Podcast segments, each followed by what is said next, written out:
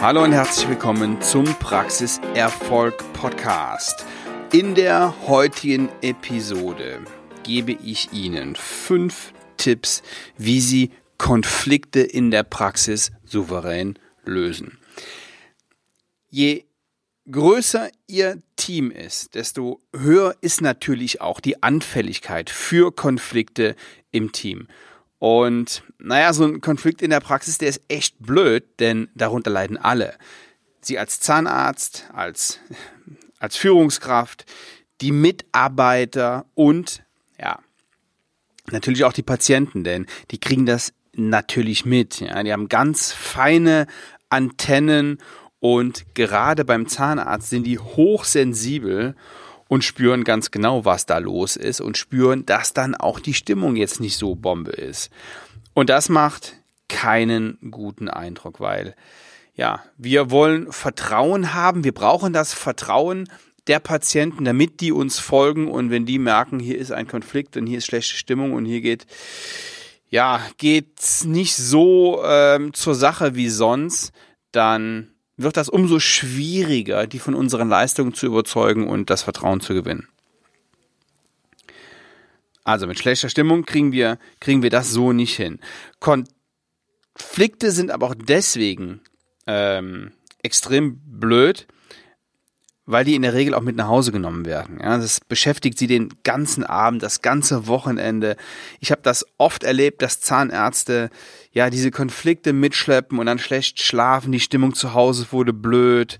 Ähm, ja, und wenn schon na, das Privatleben darunter, darunter leidet und auch der Schlaf darunter leidet, dann gibt's höchste Zeit, daran zu arbeiten. Ja, und deswegen gebe ich Ihnen heute fünf Tipps, die Sie bei der Lösung von Konflikten in der Praxis und bei Konfliktgesprächen unbedingt beachten sollten. Ich kann das gut verstehen, wenn Sie da keinen Bock drauf haben. Wer hat schon Lust auf Konflikte und wer hat schon Lust, ja, das Problem beim Namen zu nennen? Aber nur so kriegen Sie das Problem aus der Welt. Und je früher Sie das angehen, desto besser wird das. Tipp Nummer eins: Vermeiden Sie die Feedback-Keule. Wenn es zum Gespräch kommt und Sie reden mit Ihren Mitarbeiterinnen über das Problem, dann passiert das relativ häufig, dass Sie in einen Redefluss geraten und dann erzählen Sie, was Sie alles doof finden, was Sie alles schlecht gemacht haben ähm, und das ist kontraproduktiv. Warum? Die Kritik wird nicht mehr wahrgenommen und in dem Moment wird es natürlich auch nicht angenommen. Es kommt eventuell zur ja, zu Aggressivität in der Sprache oder es passiert genau das Gegenteil, nämlich Selbstzweifel kommen auf. Und es geht dann nicht mehr um das konkrete Thema, sondern um Allgemeinplätze, die dann aufgemacht werden, wie das war schon immer so, nie machst du, schon hundertmal habe ich gesagt und so weiter. Besser ist es, nie zu viel zu kritisieren und immer nur ein bis zwei Punkte in einem Gespräch, sonst wird das zu allgemein und ja, außerdem sollten Sie das recht zeitnah machen, also nachdem das Problem aufgetaucht ist oder aufgetreten ist, sonst ist das bei vielen schon vergessen und ja, dann wird das als nicht so dramatisch angesehen, obwohl Ihnen der Punkt doch schon sehr, sehr wichtig ist. Punkt Nummer zwei, gehen Sie souverän mit Emotionen um. Also Tränen zum Beispiel sind natürlich nicht sehr schön. Ich selber habe das letzte Woche noch in einem ähm, Gespräch gehabt. Gerade wir Männer, ja, haben da natürlich ein größeres Problem mit, glaube ich jedenfalls. Also ich kann jedenfalls Frauentränen nicht so gut sehen. Aber es ist völlig okay, wenn in einem solchen Gespräch Tränen fließen. Ja? Die können jetzt mehrere Ursachen haben. Die Person kann geschockt sein oder traurig oder überfordert oder es ist ihr unangenehm, es ist ihr peinlich. Auch sie selbst haben ja feine Antennen und erkennen sehr genau, was da jetzt los ist. Daher ja, sollten Sie das emotionale Feingefühl haben, hier souverän zu reagieren. Emotionen sind normal und gut, ja, wenn Ihr Gegenüber die nicht hat, dann ist ihm das, was sie sagen, völlig schnuppe. Wichtig ist jetzt, dass sie sachlich bleiben und nicht aufgrund der Emotionen einknicken und dann zurückrudern. Ja. Wie gesagt, Männer haben da oft eher ein Problem, habe ich jedenfalls, ja, ist meine, meine Erfahrung und habe, habe ich in der Vergangenheit äh, des Öfteren so gesehen. Bleiben Sie sachlich, die Mitarbeiterin bekommt ihre Gefühle schon alleine in den Griff. Da brauchen Sie jetzt nicht den, den Tröster spielen und schon gar nicht Sie als Kritikführer dann ähm, versuchen wollen, die Tränen zu trocknen. Das funktioniert nicht. Tipp Nummer drei, keine Du-Botschaften aussenden. Du bist immer unpünktlich. Du machst ständig Fehler. Du hast schon wieder den Stereo falsch eingeräumt. Diese Du-Botschaften, die werden als Kritik gesehen, als Besserwisserei, als Schuldzuweisung wahrgenommen.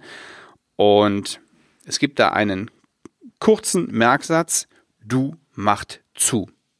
Oft kommt das vor dem Wort immer und dann ist eine gute Lösung weit weg, weil der Gesprächspartner sich dann einfach nur noch rechtfertigen will. Besser sind in dem Moment Ich-Botschaften, wenn Sie zum Beispiel sagen, ich denke, Sie bringen sich in der Hygienefrage nicht genug ein. So. Tipp Nummer vier: Ergründen Sie den Konflikt. Worum geht es eigentlich? Stellen Sie Fragen. Auch hier gilt der Satz, wer fragt, führt. Viele senden einfach nur, statt mal nachzufragen. Wobei Fragen ja helfen, das Problem hinter dem Problem zu finden. Ja, Fragen steuern. Sie helfen dem Mitarbeiter auch mal anders zu denken. Hören Sie sich dazu nochmal Episode 37 an. Da geht es um Fragen in der Zahnarztpraxis. Zwar mehr um Fragen im Patientengespräch, aber auch hier können Sie die sehr, sehr gut brauchen, dieses Hintergrundwissen über Fragen. Auch wichtig, wenn Sie eine Frage stellen, dann warten Sie die Antwort ab. Oft erlebe ich, dass die Frage gestellt wird und dann die darauf folgende Pause nicht eingehalten wird. Also hier gilt Fragen und dann auch mal die Klappe halten. Tipp Nummer 5. Übernehmen Sie Verantwortung. Jeder hat die Mitarbeiter, die er verdient. Davon bin ich fest überzeugt. Leben Sie vor, was Sie von Ihrem Team erwarten. Und Sie werden wenig mit Konflikten zu tun haben. Sie können nicht von Ihrem Team erwarten, dass Sie morgens pünktlich sind und selber kommen Sie immer fünf oder zehn Minuten spät. Das funktioniert nicht. Sollten Sie doch Probleme haben mit Konflikten im Team, dann gehen Sie das offensiv an und verschleppen Sie es nicht.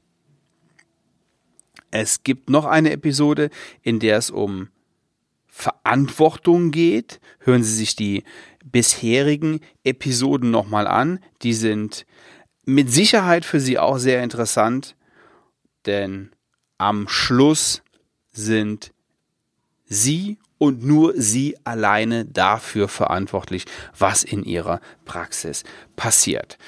So, zu guter Letzt möchte ich Ihnen noch anbieten, den allerletzten Platz in meiner Dental Mastermind in Berlin zu buchen. Ein Ticket gibt es noch. Es ist günstiger, als Sie jetzt vielleicht denken. Deswegen tragen Sie sich ein auf der Seite dental-mastermind.de. Informieren Sie sich, worum es geht. Zwölf Zahnärzte, einen Tag, elf Hammerideen für Sie, mit der Sie das ganze nächste Jahr beschäftigt sind und Ihre Praxis auf das nächste Level bringen. Ich wünsche Ihnen viel Spaß in Rest der Woche. Melden Sie sich auf der Seite Dental-Mastermind an und wenn Sie mögen, hören wir uns nächste Woche wieder. Bis dahin, ciao, ciao.